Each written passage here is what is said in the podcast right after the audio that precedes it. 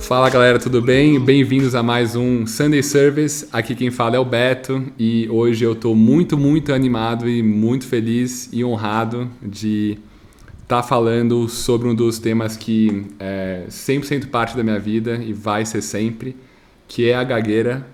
E eu estou mais feliz ainda porque eu estou com uma das pessoas mais importantes da minha vida, minha querida fono, parceiraça, Fabiola Juste Fabi, se você pudesse apresentar aí rapidinho para a gente começar. Eu que agradeço o convite, é uma honra para mim. Você também faz parte da minha história, não só como profissional, mas como pessoa. Vivemos momentos muito importantes e, enfim, deixa eu me apresentar. Eu sou fonoaudióloga. Eu me, eu entrei no curso de fonoaudiologia da USP em 1996 e não saí mais da USP, né? É, a gente brinca que quando a gente Legal. entra na USP e, e, mexe com essa tríade de, de assistência e pesquisa, é um bichinho que pica e você é, não sai mais, não, não, se livra mais disso, né? Então eu, eu, me, eu me formei em, mil, em 1999 e já nesse último ano de graduação eu tive o primeiro contato com atendimento de gagueira que foi no Laboratório de Fluência e Distúrbios da Fluência, que é coordenado pela professora é, Cláudia Andrade, que é a maior uhum. pesquisadora de gagueira do Brasil e uma das mais importantes do mundo. E, e aí eu me apaixonei pela área, nunca mais saí. E, continuei, é, me formei em 99 e continuei no laboratório no ano 2000, já conduzindo algumas pesquisas com a professora Cláudia. Em 2001 veio o convite para eu fazer o mestrado. É, e o tema desse meu mestrado era a gagueira e a influência de diversos aspectos da linguagem e da prosódia, mas mais voltados ao desenvolvimento da linguagem. Né? Então, estava estudando mais a gagueira infantil. Esse mestrado se transformou num doutorado direto pela, pelo ineditismo da, da proposta e pela complexidade, né, pelo tamanho do, do trabalho. Na minha qualificação do mestrado, a banca sugeriu que isso fosse transformado num doutorado. E, e aí, em 2006, eu concluí esse doutorado e continuei na USP em 2007. Então, 2006 eu terminei esse doutorado, em 2007 eu comecei um, um pós-doutorado Aí, estudando esses mesmos aspectos em adolescentes e adultos, terminei esse pós-doc em 2011. E em 2015 eu comecei um segundo pós-doutorado aí voltado para os aspectos da gagueira neurogênica, porque existe muito essa interação entre a gagueira e toda a circuitaria neural e, e nós queríamos entender um pouco melhor, né, como, como isso se comportava. Essa, essa busca pela etiologia da gagueira é uma é uma busca aí do, do, nos artigos científicos de mais de 100 anos. Então, é, para tentar entender um pouco melhor como é, esses aspectos da gagueira neurogênica, se são semelhantes ou diferentes dessa gagueira do desenvolvimento, que é a que a gente vai conversar hoje, né? E aí eu finalizei esse segundo pós-doutorado em 2017 e no meio desse percurso, em 2010, eu prestei um concurso e entrei na USP aí como fonoaudióloga. E desde então, desde a minha formação, eu trabalho nesse, nesse laboratório eh, com a professora Cláudia, conduzindo essas pesquisas em gagueira. E também faço, eh, eu nunca deixei esse meu lado de, de do, do atendimento aos pacientes e tudo uhum. mais, que é uma. Assim como a Graças pesquisa. A é uma grande paixão e eu acho que complementa muito bem. É, porque de um, numa ponta você está fomentando isso, você está estudando, você está elaborando novas hipóteses, tanto de avaliação e tratamento, e ao mesmo tempo você aplica isso na prática. Então você já tem a resposta do que funciona, do que não funciona. Né? É, sem, sem nenhuma crítica a quem só faz pesquisa ou a quem só faz o atendimento clínico, é que eu uhum. consegui juntar o melhor desses dois mundos. Então, eu estou muito feliz né, com, essa, com essa possibilidade profissional.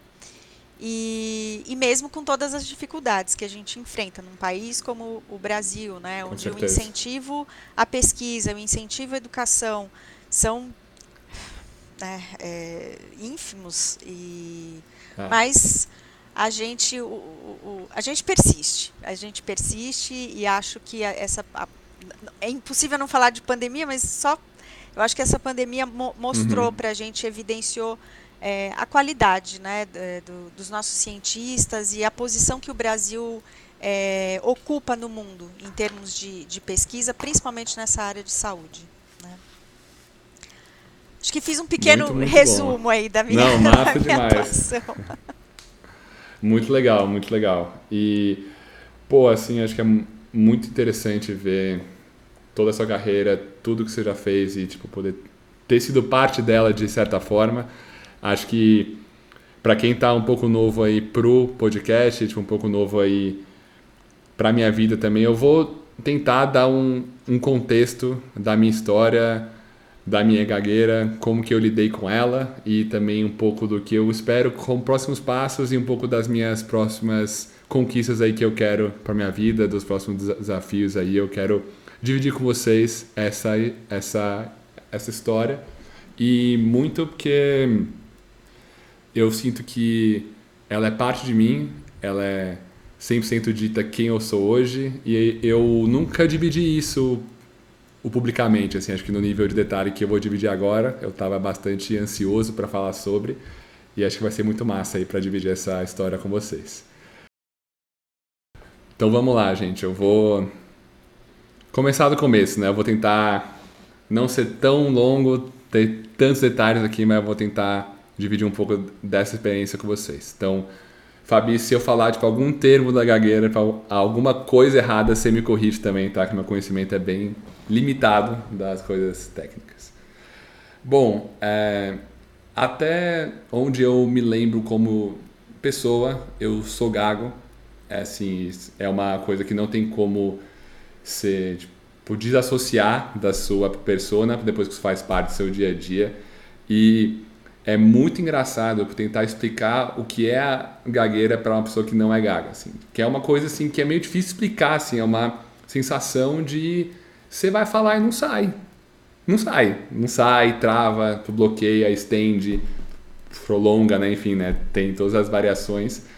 Mas é quase que assim, toda pessoa normal, digamos assim, né? Eu vou chamar de tipo normal em termos de fluência de fala, ela fluente. nunca.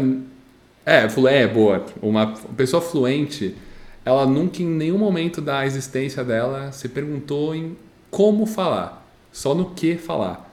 Né? Então ela nunca se preocupou no movimento da boca, na respiração, em qual palavra ela ia usar, qual é o tempo, qual que é essa velocidade de fala. Né? Então, assim, você nunca se preocupou com isso. E o seguindo estatística aqui, né, que mais ou menos 1% do mundo tem algum tipo de gagueira, né, tem, tem algum tipo de, de de fala, acho que 99% de vocês não vão entender do que eu estou falando, mas assim, vocês nunca tiveram que pensar em como vocês estão falando. Isso era parte do meu dia desde que eu tinha mais ou menos 6 ou 7 anos, que eu acho que são as minhas primeiras memórias ali tendo a gagueira. E quando você é pequeno, quando você é criança, é, qualquer coisa fora do normal já é motivo para zoeira, para bullying, para exclusão, para qualquer tipo de coisa. Nem vou entrar muito nesse mérito, mas uma coisa era fato, assim, e eu sempre, assim, sonho, quando era pequeno, era bicho, eu só queria ser normal, eu não queria ter que passar por isso. Eu não, eu não, eu, eu não queria, toda vez que eu fosse falar, ficar dois minutos para falar uma frase, travar, ser totalmente seguro e não querer falar em público, não conseguir falar com os meus amigos. E acho que é um pouco de o que todo mundo sente quando tem algo que foge dessa norma, né? E com a gagueira não é diferente. E para quem acha que eu tô 100% fluente hoje, que eu tô miguelando, eu vou ver se eu ponho o link do vídeo da minha primeira sessão com a Fabi para vocês verem como que eu era, só para quem não me conhece, para vocês acharem que eu tô brincando aqui. Mas então acho que o foco quando era menor era assim, cara, eu quero ser normal e eu vou nessa busca natural. E eu acho que eu fui criando mecanismos que eu fui descobrir depois que eram errados para eu combater minha gagueira. Eu, eu trocava palavra, eu forçava sair o som, eu, eu fazia muita coisa errada que só depois eu fui descobrir qual era a versão certa dessas técnicas, mas tipo, no fundo eu não queria me deixar vencer mesmo assim, tipo, eu não eu que eu sabia que comunicação tem um papel extremamente importante em tudo que você faz na vida. E se eu deixasse isso me vencer, eu, eu não ia conseguir chegar onde eu, eu queria chegar. Que, que eu vou falar um pouco mais disso depois para vocês. Só que dentro de casa, nenhum momento a minha mãe, as minhas irmãs, assim, tipo, a família próxima, assim, nenhum deles tomava a gagueira como algo sério. Tipo, eles não achavam que eu era gago. Era a coisa mais bizarra do mundo, assim, porque eles me davam tanta confiança, tanto amor, tanto carinho, que eu era 100% normal dentro de casa. Mesmo sabendo no, no fundo que eu não era, que eu tinha, que eu não era fluente e que isso claramente afetava a minha vida lá fora. E acho que o ápice disso, assim, o, o momento que isso ficou mais claro foi quando eu, assim, sempre nessa busca de querer mudar, de querer vencer, eu mesmo sendo gago, eu sempre pedia pra, tipo, apresentar. Queria vencer, tipo, a galera zoava, só que eu falei, cara, eu vou dar um jeito de vencer isso, mesmo que isso leve uma vida, sabe? Isso era muito dentro de mim, não sei porquê, tipo, acho que não é natural, mas isso era uma coisa que estava dentro de mim desde, desde pequeno e eu não queria baixar a guarda. Só que o ápice disso foi no terceiro colegial, 16 anos, aí já uma, uma vida lidando com a gagueira sem formação nenhuma, com todo mundo falando que não tinha cura, né, tipo, nada assim, ne, nenhum apoio, e com a minha mãe, com as, com as minhas irmãs, nunca tiveram esse papo comigo. Tipo, filho, você quer ver uma fono? Filho, você quer, não sei, vamos tratar? Não, porque eu era tipo, normal em casa. Só que eu sabia que eu não era. Então, no, no terceiro colegial, eu falei: ah, qual que é a única coisa que um gago não faria? Ah, ele não vai querer falar em público, né? Não é uma coisa natural, né? Ele não vai querer dar um discurso, ele não vai querer dar, dar uma palestra. Eu falei, ah, eu tenho algum, alguns amigos aqui, acho que eu tenho um quórumzinho aqui que me apoia, eu vou me candidatar para ser orador do colégio. Eu fui e no mesmo dia eu falei para minha mãe, falei, mãe, olha que legal, tipo, eu tô na final para ser orador do, do colégio, eu vou dar o discurso. Ela, filho, você é maluco? Como assim? Foi a primeira vez que a gente teve esse, esse papo. Se, se, se ela ouvir, ela vai ficar brava o que, eu vou falar agora, mas é a verdade. Filho, você é maluco. Você é gago, você não pode falar em público. Você não vai conseguir. Você vai se machucar. Você vai lá, você não vai conseguir ler, não vai dar.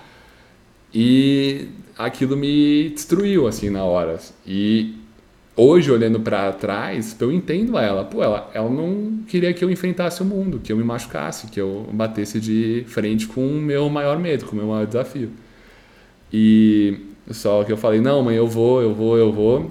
E depois, assim, tipo, a gente tava no telefone, acho, e aí depois eu cheguei em casa, ela, tipo, me abraçou chorando, falou, filho, pelo amor de Deus, desculpa, eu fui a pior mamãe do mundo. E aí ela desabou e foi um momento bem, bem intenso, assim. Mas foi nesse momento, antes do discurso, que ela falou, filho, eu me sinto a mãe mais culpada do mundo porque eu nunca te levei numa fono, porque eu nunca te levei num médico para ver se tem cura. E aí que a gente começou nessa saga de ir primeiro nos médicos. Ah, porque vai ver que tem algum remédio, vai ver que tem alguma coisa. E acho que eu nunca fiquei tão decepcionado com a medicina quanto nessa busca, assim. Acho que foi a coisa mais arrogante, mais indiferente que eu vi na minha vida falar com um neurocirurgião que deu o pior conselho da minha vida, que foi gagueira não tem cura, esquece, vírgula, fala cantando que você vai sofrer menos. É, e foi isso que eu me deparei assim com 16 anos para vencer o meu o maior desafio da minha vida até, até então. E depois disso foi logo em sequência que eu fiz o discurso. Aí eu ainda era completamente gago. Foi, foi realmente foi na raça, sem nenhuma técnica nenhuma. E foi assim um momento muito legal. Muito, muito, muito bom mesmo. Tipo, eu lembro menos dele do que de, de um outro momento que a gente vai falar depois. Mas ele foi o primeiro momento que eu vi que dava. Cara, dá. Dá. Assim, mesmo gaguejando, cheio de trupico, tipo, demorando nove minutos e meio de um discurso de uma página. Cara, dá. Se você quiser, você pode. E no fundo, o você que acaba criando a sua própria identidade e com isso você molda ou não sua re re realidade. E mas eu ainda sabia que eu era gago, tipo, não era fazer um, um, discurso, beleza, ele virou fluente e o mundo fora da escola ele é muito mais duro, né, do que o mundo dentro da escola, que tem só os pais dos seus amigos e mesmo todo mundo te zoando, a galera, pô, não, você está dentro de um ambiente semi-controlado. Eu falei, mãe, então bora, vai, eu quero achar, tipo, eu não vou desistir, vamos na fono. E eu não lembro exatamente, Fabi, se você até souber, mas eu não lembro exatamente como que a gente chegou em você, pessoa, mas eu lembro que, que era a última bala, tipo, era a última chance. Eu já tinha ido em três, quatro médicos, tipo, não aguentava mais. Eu falei, mãe, esquece, eu vou ser gago mesmo, beleza, eu vou dar meu jeito aqui, dar meus pulos. E aí eu lembro que, enfim, a gente se conheceu pela primeira vez. Aí eu não lembro, se você puder me falar, que eu realmente não lembro como que a gente se conheceu, Foi assim, a primeira um vez. desses médicos que você se consultou é médico da Faculdade de Medicina e conhece a professora Cláudia, que eu falei aqui quando eu fui me apresentar. E sabia que a professora Cláudia é, é, é essa referência na área de gagueira, e aí ela indicou a professora Cláudia, só que a professora com o contrato de exclusividade na universidade, a professora Cláudia não pode fazer esse tipo de, de atendimento, e aí ela me, me, várias pessoas que a procuram para isso, ela acaba encaminhando para mim, porque ela sabe que eu faço, eu, eu consigo atuar nessas duas modalidades. E foi assim que a, que a sua mãe me ligou, uma noite, eu nunca vou esquecer, e, e, e assim, que bom que você falou sobre isso, sabe, Beto? Porque foi, era uma, foi uma das primeiras vezes que, que eu é, atendi um, uma, uma pessoa, né, na, na, essa, nessa ocasião você já estava aí com, com 18 anos, que não tinha feito nenhum tratamento prévio. É, isso é muito raro. E, e é, infelizmente o que eu vou dizer é triste, mas em, muitos, em muitas vezes isso é bom. Porque você trazia, como você mesmo disse, você desenvolveu as suas próprias técnicas, Uhum. né? É, talvez não fossem as mais adequadas, e depois a gente viu o quanto isso mais é, sobrecarregava o, o teu sistema Com de fala certeza. do que aliviava. Mas muitas vezes tratamentos mal feitos por profissionais que não têm especialização na área são muito mais danosos do que o paciente vir é, sem nenhum tipo de intervenção.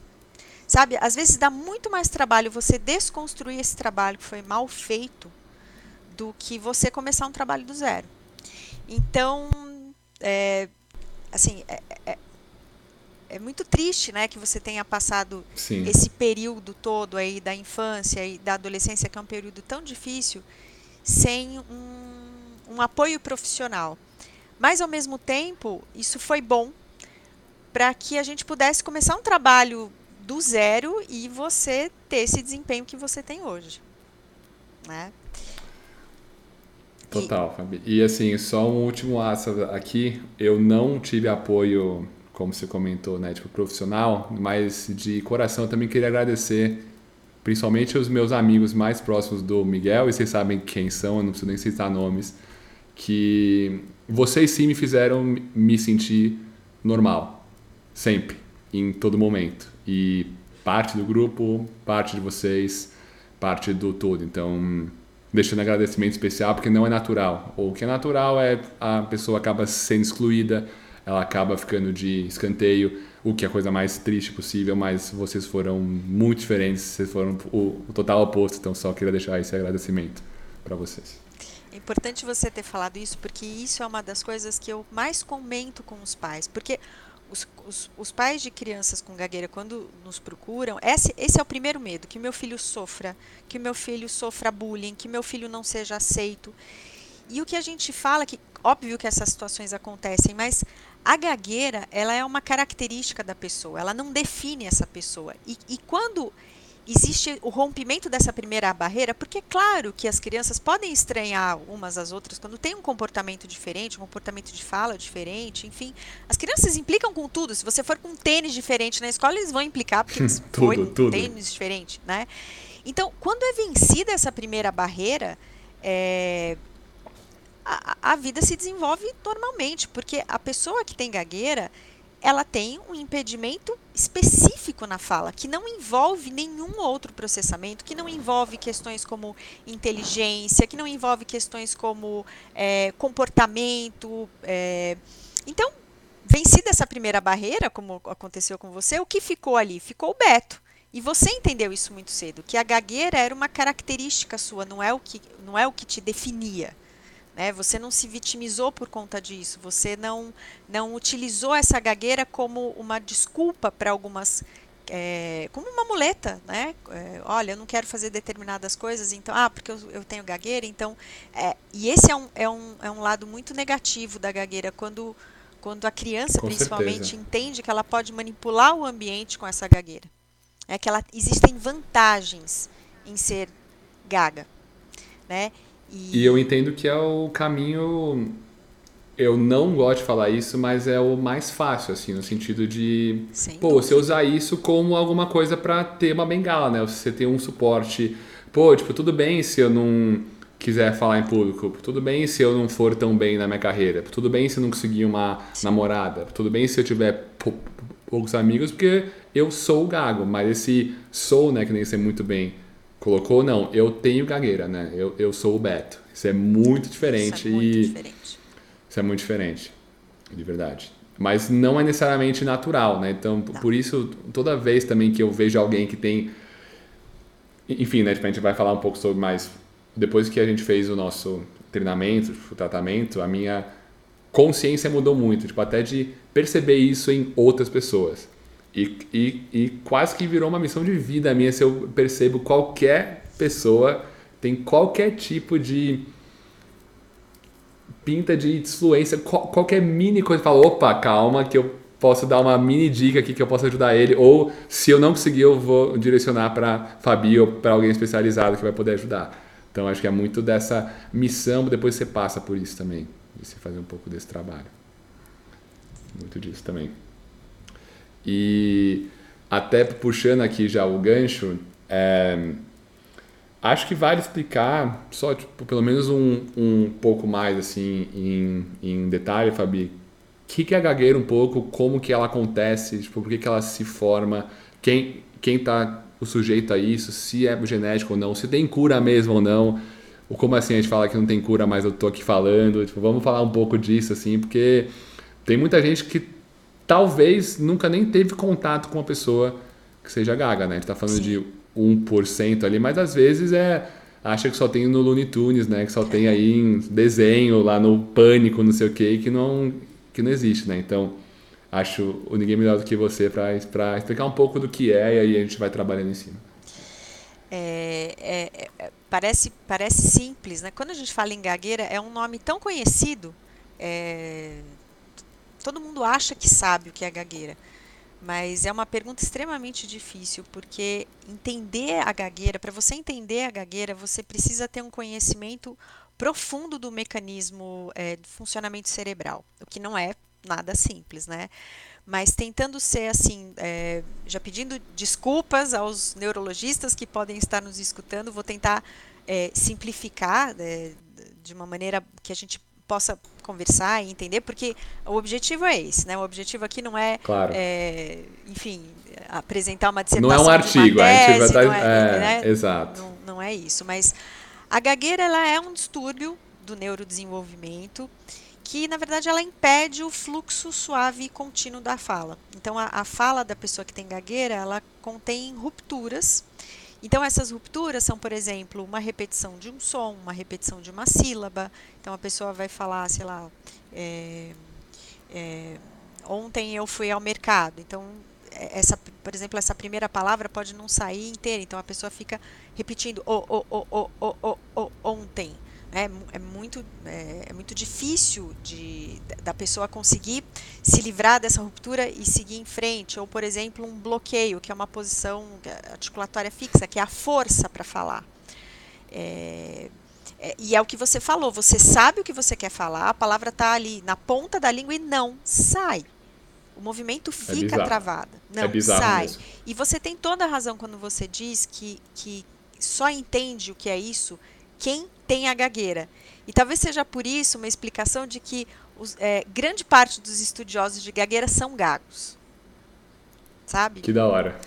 grande parte dos estudiosos de gagueira são gagos, porque de fato é, a gente pode entender, trabalhando com gagueira, o que é essa dor, o que é essa dificuldade, mas só quem tem o, o distúrbio é que entende isso é, de uma maneira tão profunda como você relatou aqui pra gente.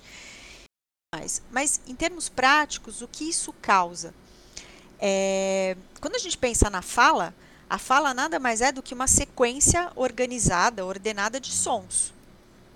Para eu falar Uhum. uma palavra, por exemplo, prato, eu preciso ter essa essa programação motora de primeiro eu vou falar um fonema que é o P, depois o R, depois o A, depois o T, depois o O. Isso Aí precisa tem a, ino- tem a entonação, tem ritmo, tem o tempo, velocidade, tudo isso, né? Exatamente. Então, se essa sequência não ocorre num tempo adequado, eu vou ter um rompimento.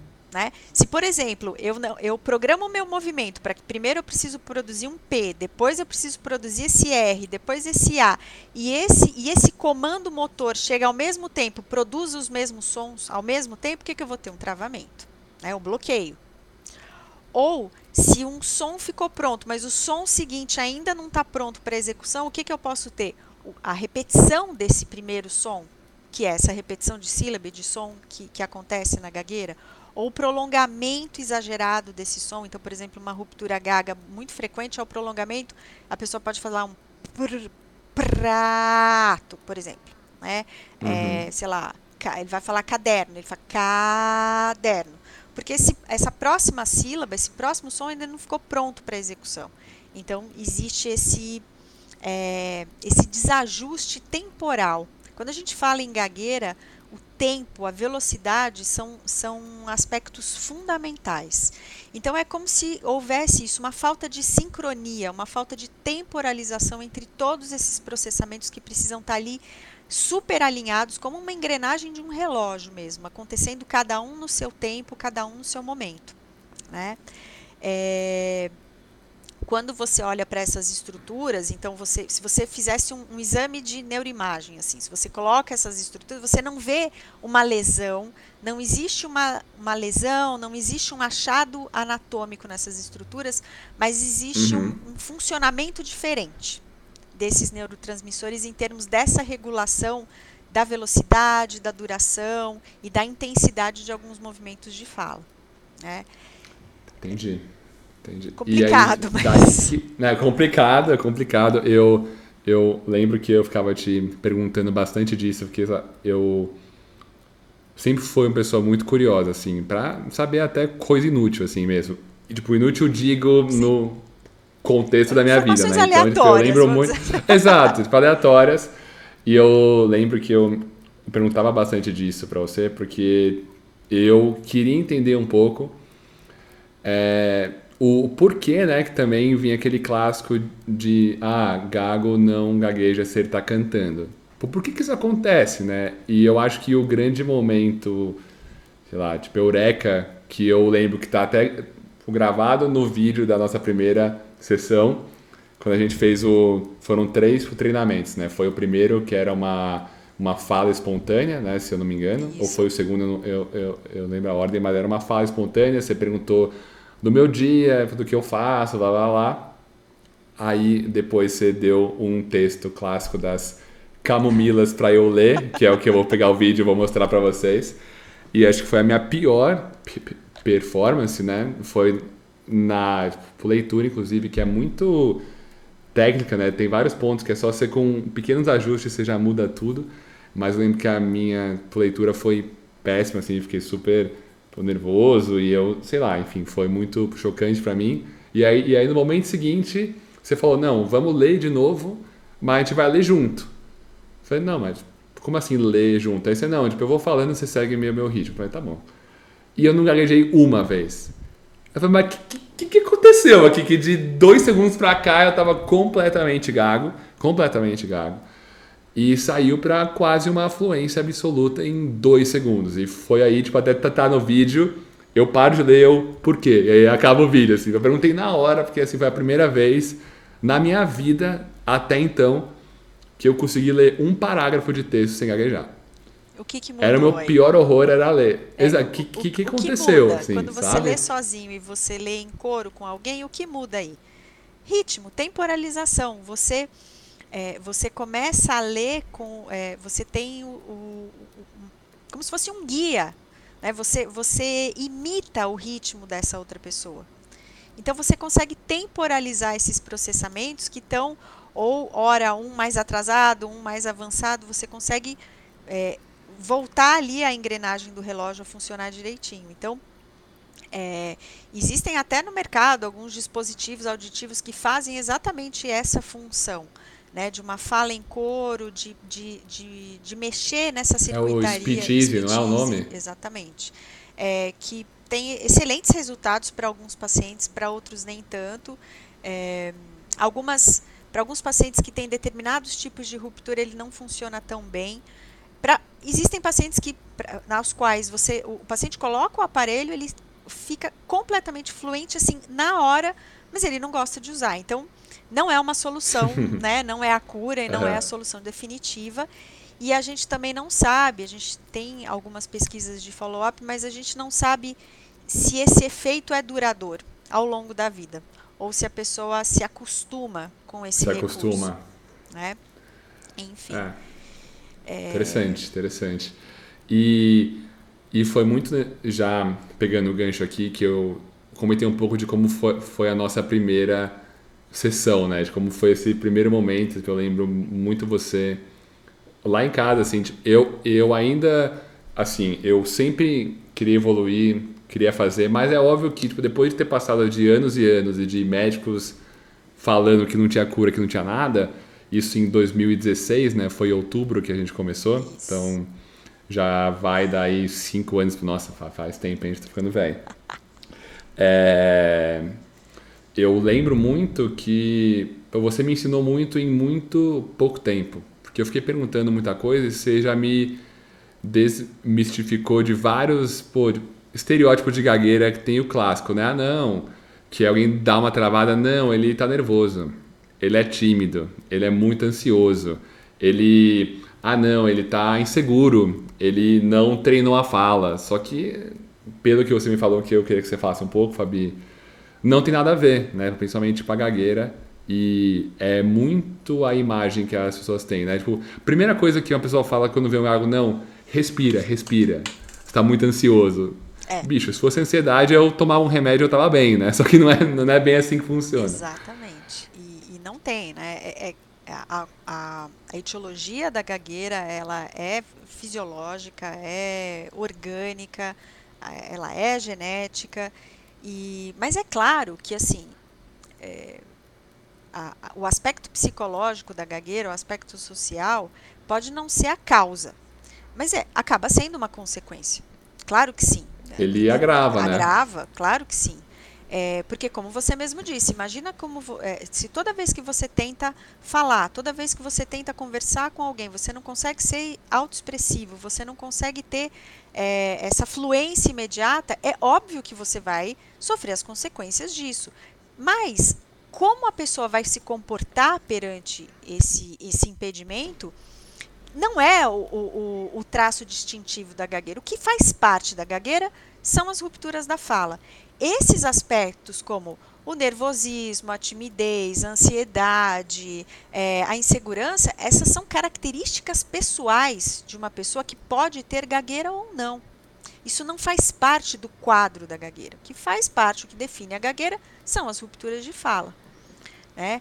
Eh, então, v- você pode ter. Quando a gente, você tinha me perguntado um pouquinho sobre a, a incidência da gagueira, eu acabei esquecendo de falar. é, tá correta a tua informação, a, a incidência de gagueira é de 1%, e é, a gente encontra essa incidência de gagueira, essa prevalência, na verdade, da gagueira, no mundo inteiro. Então, é mais um aspecto que reforça essa questão da origem orgânica da gagueira e não de uma origem psicológica ou não de uma origem social. Uhum. Porque você De um imagina, contexto, é. senão a gente teria eh, assim diferenças enormes de- dos grandes centros comparados com, sei lá, com cidades do interior, cidades mais tranquilas, ou países e- é, né, em termos de desenvolvimento com uma vida muito mais tranquila do que do que países é, é, em desenvolvimento, certeza. enfim.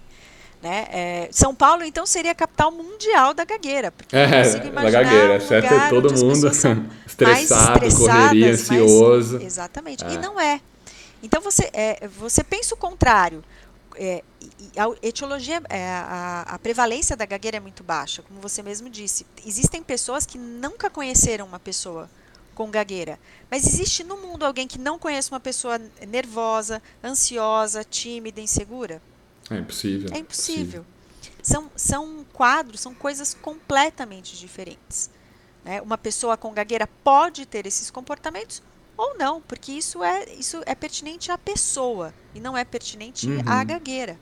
Mas é, essa é a nossa grande luta quando a gente trabalha com, com gagueira, é vencer esse estereótipo de que a pessoa com gagueira é uma pessoa nervosa, uma pessoa tímida, uma pessoa insegura, uma pessoa que não, não sabe o que quer dizer, ou é, a mídia é, colabora muito negativamente com isso, de ter esse, esse estereótipo de, de, né, do gago sendo é, aquela pessoa um pouco atrapalhada, ou aquela pessoa às vezes até muito Uhum. inocente.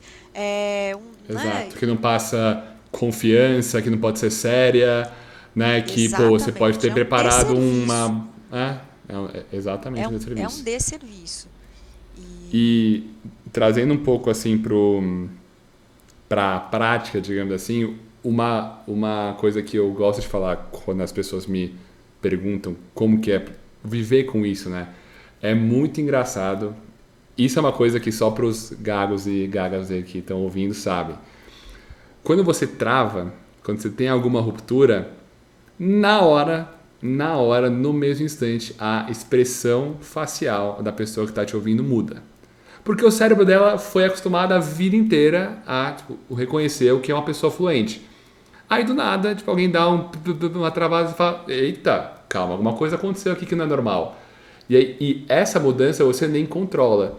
E essa minha reação, a sua reação, a minha fala, é o que acaba gerando muito dessa ansiedade. Então é Sim. muito de tipo, não é que eu sou uma pessoa ansiosa, não é, não é que eu estou inseguro, mas você não tá vendo a sua cara que você faz, quase que me julgando inconscientemente dada a minha fala. Então, de, e de é fato, muito disso. É, mesmo a gagueira não tendo essa origem psicológica, é óbvio que numa situação de estresse ou numa situação é, de exposição, uma situação é, em que você está um pouco mais nervoso e tal, claro que a sua fala fica mais frágil e mais suscetível a Sim. ter a- a- o aumento das rupturas. Com certeza. O que não existe é essa história de, ah, eu só gaguejo quando eu fico nervoso. Isso não existe. Porque quem tem gagueira vai, pode até gaguejar mais em momentos eh, de maior demanda, mas não quer dizer que no momento de pouca demanda ele não vai gaguejar nunca. Ele vai gaguejar. Talvez menos. O que eu sempre comparo é a fala é um sinal biológico como qualquer outro. Se eu estou numa situação, por exemplo, eu vou, eu vou, sei lá, eu sou um cantor, eu vou fazer um show para uma plateia de 100 mil pessoas. É impossível que essa pessoa não tenha uma modificação no seu batimento cardíaco, na sua respiração, porque que a fala não vai ser alterada? Da mesma maneira. Você bate o carro, né? Você bate o seu carro, você sai do seu carro, como que está a sua respiração, seu batimento cardíaco? Por que, que a fala não seria afetada também? Né? Claro que a fala vai ser afetada, mas novamente, isso não é a causa, isso não é o que cronifica a gagueira, né? Mas com certeza as pessoas que têm gagueira sofrem muito essas, essas consequências, sem dúvida alguma. E isso que você falou, Beto, é uma das características que a gente observa em alguns pacientes. O paciente fala olhando para qualquer outro lugar, menos para o interlocutor, porque quer evitar esse tipo de, Com certeza. de, de leitura facial, que é muito frustrante, sem dúvida É. alguma. É mesmo. é mesmo. É mesmo. E, e é muito de. no fundo, né, a gente acaba o maior medo assim, né, quando eu sinto assim que eu tive que vencer, era muito de vencer esse medo de ser julgado, de ser zoado, de ser olhado torto, porque assim, te, tem uma frase que eu, eu gosto bastante que muita gente, gente fala, mas que é de um filósofo chamado Cooley, que é basicamente o seguinte: eu não sou quem eu penso que eu sou. Eu não sou quem você pensa que eu sou eu sou quem eu penso que você pensa que eu sou. Porque eu não sei o que você pensa, eu não sou o que eu penso, eu sou o que eu acho que você está pensando de mim. Então, tipo, quando você muda a sua cara, quando eu dou uma travada, eu penso, hum, tipo, ela acha que eu sou inseguro, que eu não sei do que eu estou falando, que Exatamente. eu não domino, que eu não, não, não treinei, que eu não sei falar. Enfim, é uma infinidade de coisas e a última coisa que as pessoas lembram é da possibilidade da pessoa ser gaga. É a última coisa. Não, ele tá tendo um piripaque, ele tá nervoso, ele tá. Qualquer coisa menos ser gaga. Então acho que é muito. Então eu entendo se tiverem pessoas que não querem olhar, que não querem vencer, porque essa é a maior barreira, na verdade. Não é nem a. Não é nem a técnica, não é nem o treino, né, que a gente vai falar um pouco, mas é mais essa barreira de, cara, como que você vence o medo do julgamento que outras pessoas vão, vão ter com a sua exposição. Acho que essa foi a lição mais dura assim que eu tive que aprender e é muito de tacar na fogueira, exposição. Dar cara a tapa, acho que não tem não tem tratamento gradual, é muito, cara, vai, entendeu? Vai, testa, engole e no fundo entender que não vai acontecer nada e que é muito mais positivo do que negativo você caminhar nessa direção. Foi muito do que eu acabei vendo ao selecionar esse tipo de experiência para minha vida, assim. E essa é a grande diferença que a gente é, é, é, a grande variável que a gente encontra nos tratamentos. Porque, por exemplo, eu posso falar da minha experiência. É, nós trabalhamos com na USP nós, tra nós trabalhamos com um tipo de tratamento. É, então a gente não tem essa variável de diferentes tipos de tratamento. Você trabalha com o mesmo tratamento e você tem resultados completamente diferentes de acordo com, com seus pacientes. O que muda então? O que muda é isso que você está falando, é esse aspecto individual, é essa, é, é essa vontade de mudar, é esse entendimento do, do que se passa com você, é esse entendimento de que, novamente, isso que eu tenho faz parte de quem eu sou, não define quem eu sou. Isso, isso tem uma diferença enorme em termos de resultado de terapia, em termos de efetividade e, e, e de, da longevidade desses resultados também. Porque acontece muito isso. Muitas vezes o paciente vem, é tratado, é, melhora muito e dali um ano ele volta ao, ao, ao, estágio inicial. Por quê? Porque é, não praticou o, que, o quanto poderia, porque entendeu que isso é, iria. É, é, como tomar um remédio e aí eu não preciso fazer mais esforço nenhum. Eu acho que essa é a grande dificuldade no tratamento de uma patologia como a gagueira. Os exercícios e as técnicas, e sim, são, são simples de serem feitos. O difícil é, é que você vai ter que lembrar de fazer isso para o resto da sua vida. Fica mais fácil com o tempo, mas nunca vai ser uma coisa automatizada. Nunca vai ser um, um, um, um ato é. automatizado, por exemplo, como dirigir um carro, como andar, caminhar. Andar de bicicleta. É. Então, exige, exige sim muito da, da, da pessoa.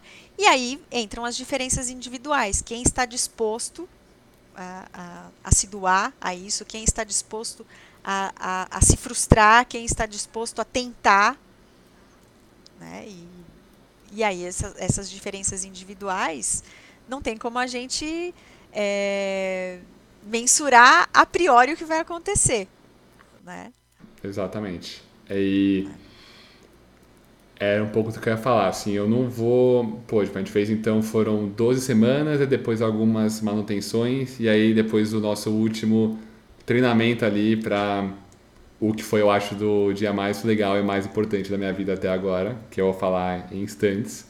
Só antes eu queria falar um pouco sobre algumas coisas que ficaram para mim muito, que as que eu aplico todo dia e você pode me dar uma bronca, mas eu não pratico assim ativamente. Ah, eu tô no espelho praticando. Eu pratiquei muito durante o treinamento, muito, muito mesmo. Assim, acho que eu levei realmente muito, muito a sério. Mas assim, para quem não sabe o que é um treinamento de gagueira, tô super simplificando aqui, tá? Pelo amor de Deus. Mas tem, tem cara, tem repetição de frase, tem suavimento, suavização, suavização, suavização de sílabas e de sons e de palavras, tem uma questão de consciência facial muito relevante de você entender como que está a sua boca, como que está a sua língua, como que está a sua respiração, mas principalmente como você falou, é velocidade de fala e respiração. Se você tem uma uma tríade de o que funcionou para mim foi acho que o mais importante, velocidade de fala 100% respiração 100% e movimento da minha boca, principalmente a amplitude da minha boca, né? Tipo, o quanto que eu uso isso para me favorecer. Então hoje eu falo, se você pega um vídeo meu com 15 anos, com certeza eu falava mais rápido, falava com a boca menos aberta, menos de acordo com o que precisava ser e eu não tinha nenhum controle sobre a minha respiração. Então, isso foi até um dos primeiros com, contatos que eu tive até com uma questão quase que mindfulness de respiração, tá? Você me ensinou muito, Fabi, de ter essa consciência do meu corpo mesmo. Isso foi fundamental para o que eu faço hoje. Então, se alguém tem o mínimo de curiosidade de saber mais ou acha que tem algum tipo de influência que quer melhorar essa fluência na sua vida, procure um profissional. Tudo que eu falei aqui não levem para casa, não tem nada a ver, são que deu certo para mim, mas com certeza foram esses três pontos que mudaram a minha vida 100%. É velocidade de fala, o movimento da, da boca e respiração. Tipo, acho que isso que toda vez que como que uma pessoa que é gaga lembra que é gaga? Quando ela tem a algum tipo de ruptura. Então não, não é que eu acordo, nossa gente, eu sou gago, deixou. Não, assim, eu vou falando, normal, que nem toda pessoa, e do nada vem um bloqueio. Vem um bloqueio, vem uma ruptura, vem um prolongamento, e vem, vem qualquer um dos tipos. E você sabe antes que, que ela vem, tá? Você já sabe antes. Eu não consigo explicar para você, mas você já sabe antes. Ela vem Parece assim, se fosse passar um filme, quase que você vê o buraco ali antes. Sabe? Hum, tá chegando a legenda, já é putz, putz, eu sabia que isso ia acontecer. E, e, e, você sabe a sílaba, a palavra e um monte de coisa. Então, a, até uma das primeiras coisas que eu fazia antes era trocar a palavra. Se eu sei que eu sempre tinha dificuldade com palavras com P e T. Então vinha um T assim, hum, T troca para um, um B, um R. Então, assim, é, é esse tipo de consciência de, de fala que você me ensinou demais, sabe? E, e, era uma coisa que eu não tinha a menor noção. E foi fundamental para o meu tratamento. E já puxando o gancho, isso. Então, tipo, de novo, né, gente? Só voltando aqui um pouco na minha história. Seis ou sete anos começou com a minha gagueira 10 anos de pura raça, tentando por vencer ali, sempre nenhum apoio, só desbravando o mundo ali, sempre saber o que era gagueira, sem nem a minha família saber ou falar que eu era gago. Aí veio o primeiro momento que eu me arrisquei a dar o discurso da formatura do colégio, ainda que a minha mãe teve todo aquele episódio que eu falei. Um ano e pouco depois, quando entrei na faculdade, que eu passei por todos os médicos, falaram que não tinha cura, toda aquela situação que eu conhecia Fabi, então, pô, pelo menos eu sou grato ao médico que te conhe que conheci a Cláudia para chegar em você, então obrigado por isso, né? Você tem que ver o lado bom das, das coisas. E então isso, 2016 foi o nosso primeiro contato, 12 semanas de treinamento intensivo, mais algumas manutenções aí no meio. Tudo acho que culminou, foi no começo de 2019, isso ou foi mais pro final? Foi mais pro final. A da última. É, porque foi em agosto, então foi um pouco isso, antes, tá? Isso. Deve ter sido em, sei lá, julho de 2019 que eu decidi, eu, eu, eu tava no meu último ano de faculdade e, de novo, né, dentro da faculdade, eu já fiz tudo que você pode imaginar, eu já fui da empresa júnior do DA, eu já tipo, abri uma empresa, já, assim, eu já tava me dando a cara a tapa ali, porque eu me sentia. Porque a Fabi tinha mudado a minha vida 100%. Então, pensa alguém que não conseguia falar, que já gostava de falar. Aí, do nada, essa, essa pessoa começou a conseguir falar. Aí, bicho, esquece. Aí eu virei uma metralhadora, queria fazer tudo na vida, queria abraçar o mundo. E foram três anos mágicos da faculdade. Só que faltava um último. Faltava, assim. Tipo, eu ainda não, não de, de coração, eu não sentia que eu estava pronto para cara, abraçar o mundo. Eu ainda estava na faculdade, eu tinha meus amigos, tipo, eu não estava pronto para ter uma entrevista de emprego. Eu já tinha sido, tipo, eu nem sei se eu vou falar isso para você, Fabi. Eu já fui. Eu não vou citar nomes nem nada, mas já fui publicamente recusado de tipo emprego por causa da gagueira. Tipo, me falaram no feedback: ah, não, essa é uma posição comercial. Você, você é ótimo, você tem um baita de um CV, você tem energia, você é super inteligente. Só que a gagueira vai ser um problema, então a gente não consegue te dar essa vaga. E isso estava ficando um pouco recorrente na minha vida. Isso ainda depois de ter sido tratado. Tudo bem que eu estava menos fluente do que eu sou hoje, fato. Mas ainda era um ponto importante, assim. Ainda era uma dor que eu carregava, uma, uma coisa ali que eu queria vencer e eu não tinha.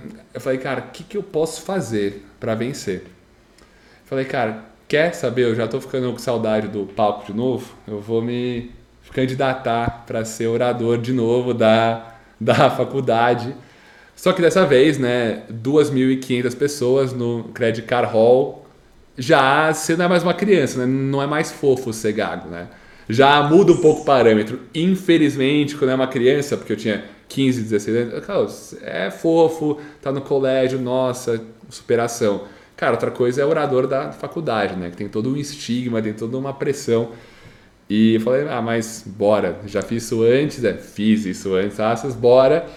Mas eu não vou fazer isso é, sem falar com a Fabi antes. Eu não me sinto confortável de criar um discurso e não ir assim blindado. Assim. Se tem uma coisa que eu faço na minha vida é me preparar para o que eu vou fazer. E eu acho que a confiança vem na preparação. Preparação, preparação, preparação e você chegar lá e dar o seu máximo. Então, isso foi julho de 2019, quando a gente se reencontrou aí. Acho que fazia um ano que, que a gente não trocava ideia. E falei, Fabi, é o seguinte, então, a gente vai, eu preciso de você porque eu, eu ganhei a, a votação de ser orador da minha faculdade e eu preciso de você, eu preciso da sua ajuda, preciso criar o, o melhor discurso da, da, da história das formaturas e eu preciso de você. E, pô, acho que eu demorei, sem brincadeira, umas duas semanas, horas por dia para escrever o discurso. Botei todas as minhas frases de efeito, todos os caras que eu gostava, todas as ideias, todos os manas, botei tudo, botei tudo. E porque é uma baita de uma res, responsa, né? Você tá ali, tô de frente para 200 pessoas, que são meus amigos, meus melhores amigos dos últimos quatro anos. Representando a sua turma. Representando, representando essa galera. Essa galera, exatamente. E por mais que eles tenham a faculdade e tenham alguns dos valores que os une, cada um deles é único, cada um deles tem uma pegada diferente, tem um que quer rir, tem um que quer chorar, tipo, tem um que quer tipo, lembrar da nostalgia dos momentos, quer se, se tipo, inspirar para o próximo momento do futuro da carreira. E é um momento muito de transição de vida, né? Você finalmente tá ali 20 anos se preparando e você finalmente vai cair para o mundo. Então, assim, falei, caramba, como que eu vou escrever esse, esse discurso? O que, que, que eu vou botar nisso aqui? E ainda mais, como que eu vou falar isso aqui, né? na hora, representar. Eu não posso gaguejar, não tem margem para erro. E acho que é maluco, assim, porque nenhum dos pais lá me, me conhecem. Então eu vou ter que explicar que eu sou gago, tipo, eles vão ter que entender, eles vão ter que ter essa empatia se eu começar a, a, a travar. E eu não queria correr esse risco de jeito nenhum. Então, por isso que eu lembro muito bem, pô, tipo, eu lembro aqui direitinho aqui, aqui na minha casa, na, no, na varanda, eu botando várias coisas assim para parecer que era um palanque, vários livros assim com o discurso na frente. E eu cheguei com o, com o primeiro discurso, né, pra, pra você, Fabi. E aí, tipo, eu li assim, Primeiro que mudou umas 40 vezes, né? Tipo, tinha foi, 10 páginas, eu cortei. Não, eu mudei muito, tirei muita coisa. Tirei muita coisa. E, pô, você me botou cada vírgula, cada ponto, cada. Tanto que Chuta qual que é o nome do discurso que tá salvo aqui no tipo, arquivo do Word. Com tonalidade. Com, com tonalidade.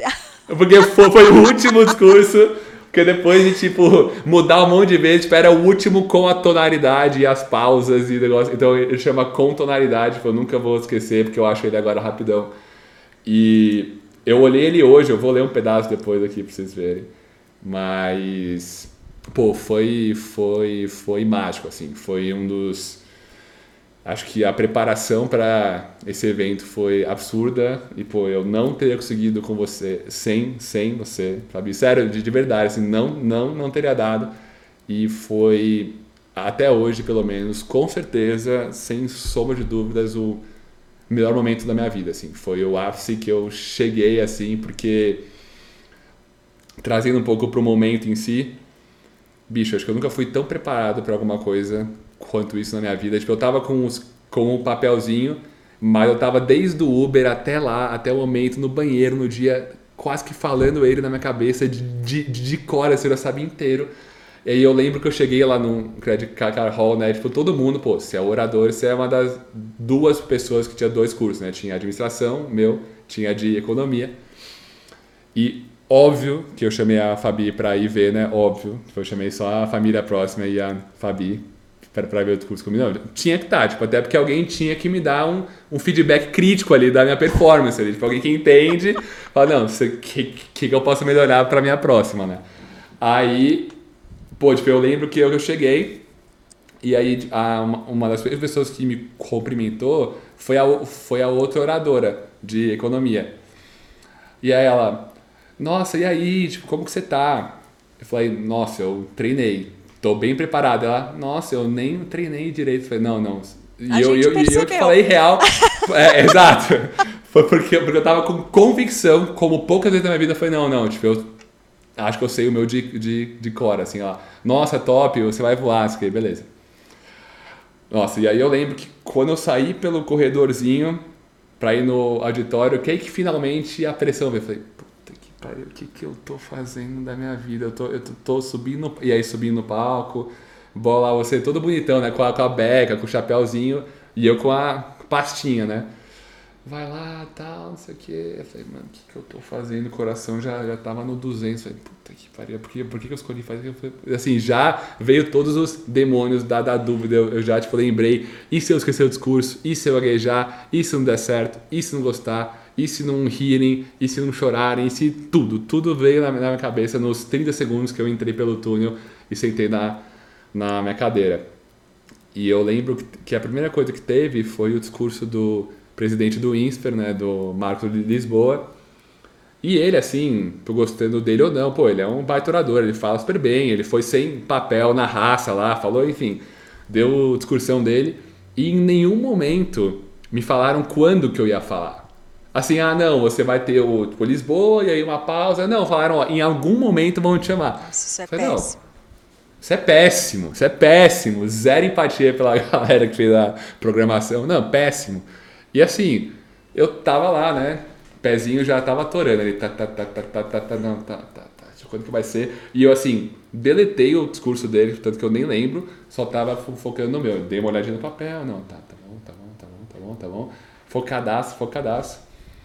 Aí, tipo, acabou o discurso dele, beleza. Eu jurava, assim, jurava de pé junto que não. Tipo assim, deve ter uma introdução, alguma resenha, alguma música. E aí, tipo, depois, no final, tem o discurso do orador.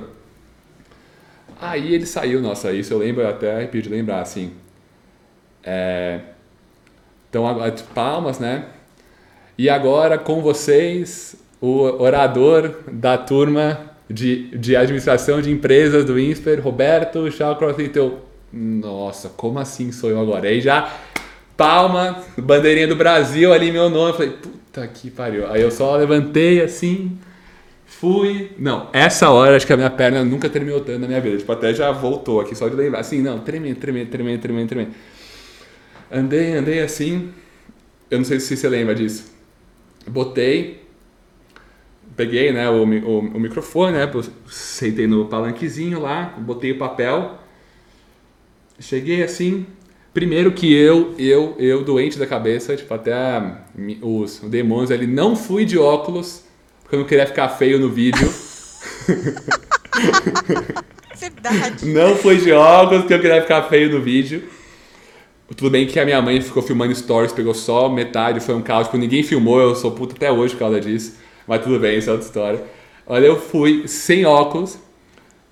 Tudo bem que eu enxergava melhor do que hoje, isso é um fato. Então eu conseguia ler o papel, mas assim, tipo, a, pró- a própria galera tava meio embaçada. Tipo, eu via todo mundo, mas tava embaçado. Isso até foi bom no final. Mas eu tava assim, tremendo, tremendo, tremendo. Tipo, perna re- realmente tremendo, assim, tremendo muito. A perna, bom que o púlpito ele pega só o seu busto, né? Então ninguém viu a minha perna chacoalhando. Ninguém viu, tipo, eu tava com a sua posturinha ereta. Comecei a falar e o microfone tra- travou. Não sei se você lembra. Lembro. Que deu pau no microfone. Lembro. E eu, nossa, e aí, e aí já perde o ritmo, perde a respiração, já perdeu tudo. Falei, gente, quer. E aí que vem o que eu acho que de coração é uma coisa que eu, eu, eu tenho, que eu não sei se é talento, se é propósito, se é espírito, se é chamado, o que for, mas assim, do nada eu encarnei. Assim, falei, é, é- é isso, sou eu aqui, sou eu e microfone, não tem ninguém. Se eu gaguejar, se não gaguejar, já foi, já treinei o que eu tinha que treinar, já tô aqui em cima, vambora. E aí eu não sei se você lembra aqui, ó, deixa eu até pegar como que eu comecei o discurso. Eu, primeiro que eu, sei lá, me apresentei para as professores, para os diretores lá e eu já, tipo, eu gaguejei tudo. Ali já, ah não, porque eu, porque eu tô, e, e aí eu zoei que eu gaguejei porque eu tava próximo da diretora. E aí a galera riu e já falou. Aí eu comecei, né? É, Bom, antes de começar o meu discurso, queria só deixar um, um recado rápido aqui para quem ainda não me conhece. Eu sou um pouquinho gago desde pequeno, sei que, que até parece piada. Galera acha que gago só tem no Looney Tunes, mas quem me conhece sabe que no fundo a gagueira é o meu maior desafio, minha maior conquista e também meu maior charme. Aí depois disso que começou o discurso, aí eu falei um monte de coisa e como que eu acabei ele, né? Eu não vou ler o discurso inteiro de jeito nenhum, mas assim, nos próximos oito minutos, que foi o que eu acho que durou o discurso, pra mim durou três segundos. Acho que eu nunca me senti de verdade assim tão livre, tão bem, tão no comando. Eu tava assim num estado de bliss, de espírito, de consciência que acho que eu nunca tive em nenhum outro momento da minha vida, de verdade. E foi ali que eu percebi que é isso que eu quero fazer pro resto da minha vida. Que eu quero trabalhar, viver de comunicação, de dividir ideias, de servir os outros por meio da minha palavra. E eu acho que isso diz muito com até a frase que eu acabei o discurso, que é. Enfim, né? Eu falei um monte de coisa, mas eu falei no final. Nunca deixe que a opinião que os outros têm sobre você se torne a sua realidade. Afinal, se até um gago que não conseguia soltar uma frase sem gaguejar consegue dar um discurso na frente de 1.500 pessoas, acho que você pode sim criar sua própria realidade. Basta querer. Aí eu parei ali. Então acho que isso resume muito tudo para mim, de verdade. Acho que todo mundo na minha vida, de certa forma, me falou que não tinha cura, que não tinha como, que não ia dar, que não fazia sentido, que eu não ia conseguir. E isso para mim provou, assim, foi o momento, o, o auge da minha vida, de verdade. E foi, foi o momento que eu descobri que, por mais irônico que seja, eu encontrei o meu propósito de vida na minha, na minha maior dificuldade. Eu acho que foi vencendo a minha maior dificuldade que eu senti que talvez Deus, enfim, me deu esse chamado para cara, tipo, eu, eu te dei isso para você descobrir que você tinha que vencer isso para chegar quem você tinha que ser. E foi, foi muito disso desse dia aí que já vai dar, poxa, três anos aí. E esse é o resultado do seu sucesso, né, Beto? É, é a junção da, da ciência, né, do estudo, das técnicas, com essa sua personalidade, que é sua. Não é a mesma personalidade de outras pessoas e nem é a, outra, é a mesma personalidade de outras pessoas que têm gagueira. né? Você sempre desde o primeiro dia, você sempre você sabia o que você queria, você sempre foi muito comprometido, né? É, você sempre foi muito corajoso, muito determinado, muito destemido, muito inteligente. É, e, e, foi muito fácil passar para você essas noções de, de, essas noções corporais, essas noções que são tão proprioceptivas, que são tão importantes, porque é, você já trazia muito dessa bagagem, né? Então eu acho que foi aí um, um case perfeito. Né? Eu acho que a gente fez um, um encontro perfeito do que seria o, o paciente ideal, né? com a terapia ideal para você. Porque também, 100%. óbvio, existem outros tipos de terapia, existem outros tipos de tratamento que talvez não fossem ide o ideal para você. Né? É, e eu me lembro desse dia também como se fosse ontem. E, e, posso te dizer que foi um dos dias mais importantes da minha vida, é, da, tanto da minha vida profissional quanto da minha vida pessoal. Me senti muito honrada, muito honrada de, de participar desse hum. momento. Eu sei que você tinha ali um número super contadinho de convites. Hum. Eu sei que você deixou de convidar muitas pessoas bastante próximas de você para que eu estivesse lá. E isso foi para mim se tornou um momento inesquecível. E e essa sensação toda que você passa pra gente, né, que você conta agora pra gente, ninguém percebeu. Ninguém percebeu. o que a gente percebia era uma segurança, era uma determinação. Nossa, Você estava ali. Mal, mal sabem eles. e era muito louco, assim, porque como eu, eu do lado da sua mãe, então você imagina para mim, a, a sua terapeuta sentada na mesa com a sua família, todo mundo sem respirar. Responsa. As pessoas nem respiravam, porque é isso. A gente quer que ele se saia bem. Né? A gente sabe o quanto ele é maravilhoso, mas a gente quer que ele se saia bem em termos da performance da fala. Eu lembro que eu escutei, a gente escutou esse seu discurso, eu, eu e sua mãe, muitas vezes a gente assim, de mão dada, uma apertando a mão, a mão do outro, tipo, final de Copa do Mundo, vai. Ai, meu Deus. né? e, e, e, eu lembro que ela olhava para mim e falou assim: ele tá perfeito! Ele tá perfeito! E eu lembro que depois que eu, que eu fui te, te cumprimentar e tal, eu, eu falei isso para você. Falei, Beto, foi perfeito. Foi perfeito. Mas foi perfeito não no sentido de, ó, oh, não tivemos nenhuma ruptura, porque isso não existe. Um discurso sem nenhuma Sim, ruptura existe, é um discurso sem expressividade, sem emoção, que é o que nos diferencia como seres humanos, né? Mas eu falei, foi perfeito, porque você colocou você conseguiu passar o seu recado, você conseguiu ser fluente, você teve algumas rupturas que não impediram as pessoas de ouvir o que você queria dizer. É, você trouxe para a tua turma é, um resumo muito bem feito de, de toda a história da faculdade, né? Você, você foi muito feliz e você estava muito feliz. Eu acho que isso ficou óbvio para todo mundo. A, tua felicidade, a tua alegria é, foi contagiante. E e a outra colega que fez o outro discurso, desculpa, mas ela desapareceu. Porque ela não teve essa essa vibração, essa gana que você teve. E, e hoje a gente entende porque tudo que você viveu, tudo que você venceu para estar tá ali. Né? E aí você está sendo muito modesto, porque além de você né, você está contando disso, vocês, você não contou que você ainda foi premiado duas vezes, né? Como é, eu, eu não vou lembrar especificamente os prêmios, mas aluno revelação, aluno e a sua mãe ficava ele, tá, ele ganhou outro prêmio, ele ganhou outro prêmio. Enfim, foi um, foi um momento inesquecível, Beto. E eu te aqui de público quero te agradecer por ter é, compartilhado isso comigo, por ter permitido que eu vivesse esse momento junto com você. Foi, foi muito importante e eu tenho certeza absoluta que eu vou ouvir muitas coisas excelentes a seu respeito em termos profissionais. É, ainda vou te aplaudir muitas vezes, tenho certeza absoluta. E, e o céu é o limite para você. E, e, acho que quando a gente a gente está falando tanto né, da gagueira e da superação e tal, a gente não pode esquecer que qual é o maior cargo do mundo? Qual é a pessoa mais poderosa do, do planeta nesse momento? presidente dos Estados Unidos? Que é gago.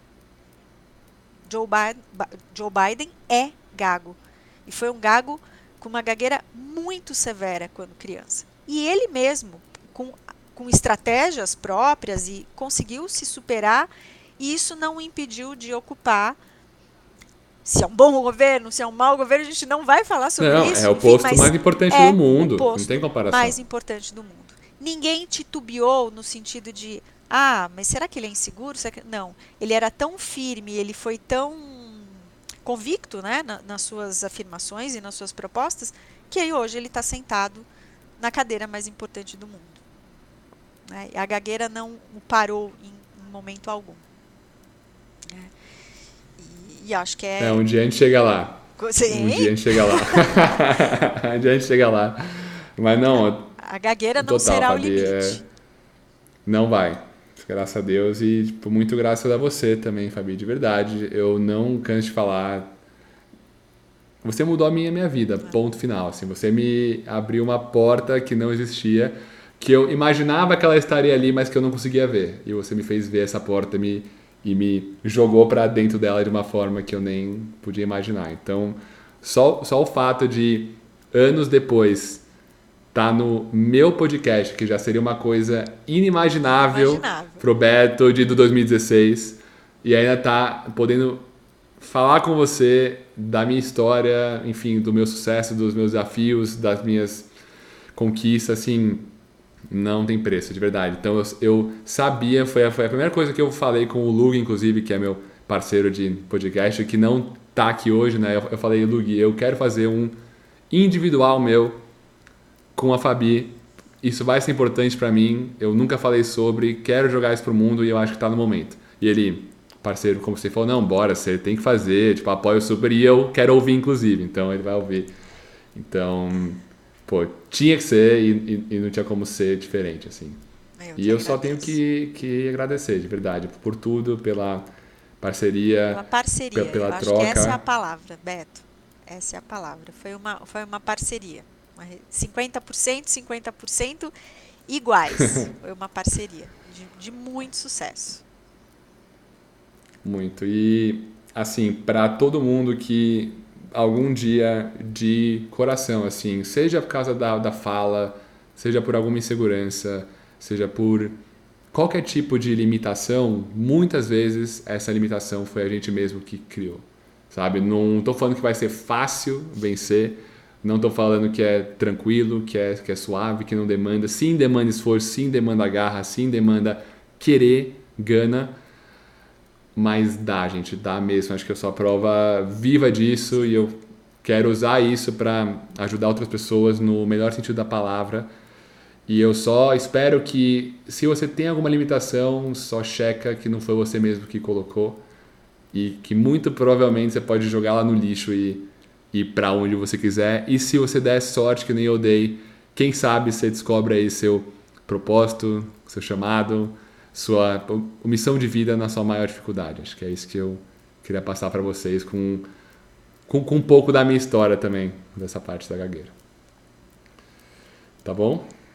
É isso? Alguma última consideração, ideia? Nossa, É que- o que mais eu posso dizer, né, senhor Roberto?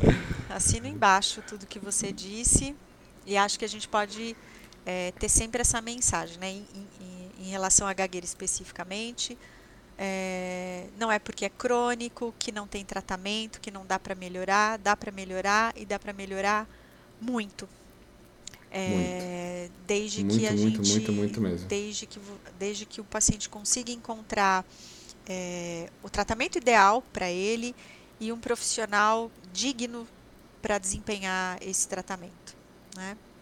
Eu acho que é uma das grandes lutas profissionais que a gente tem hoje, de, de que os profissionais ten- tenham esse, esse limite ético muito claro e muito bem estabelecido do que é o seu expertise, do que não é o seu expertise. Ninguém é obrigado a saber tudo, né? É, mas você é obrigado a, a declarar isso para o seu paciente. Olha, não tenho experiência na área.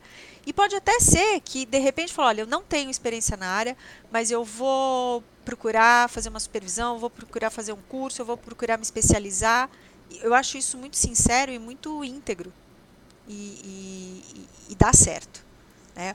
O que não pode acontecer é o que acontece que a gente que eu recebo no meu consultório, que eu recebo dia, que nós recebemos diariamente na USP, pacientes que passaram por anos, anos, anos de intervenção e aí o profissional chega num determinado momento e diz: Ah, mas é que eu não, é, gagueira não é lá a minha especialidade. Né? Isso é inaceitável no mundo de hoje.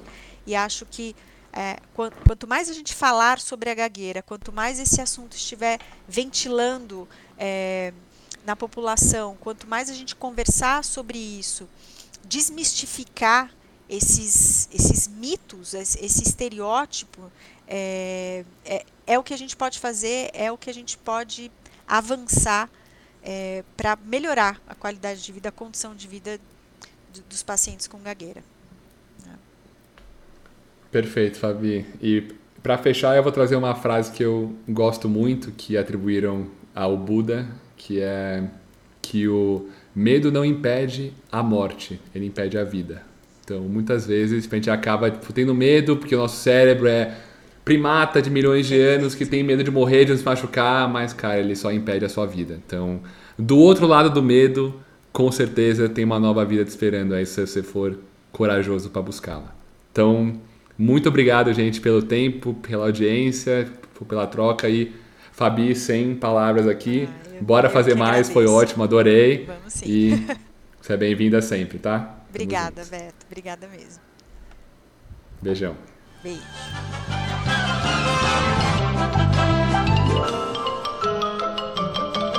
Isso é tudo bem, pessoal.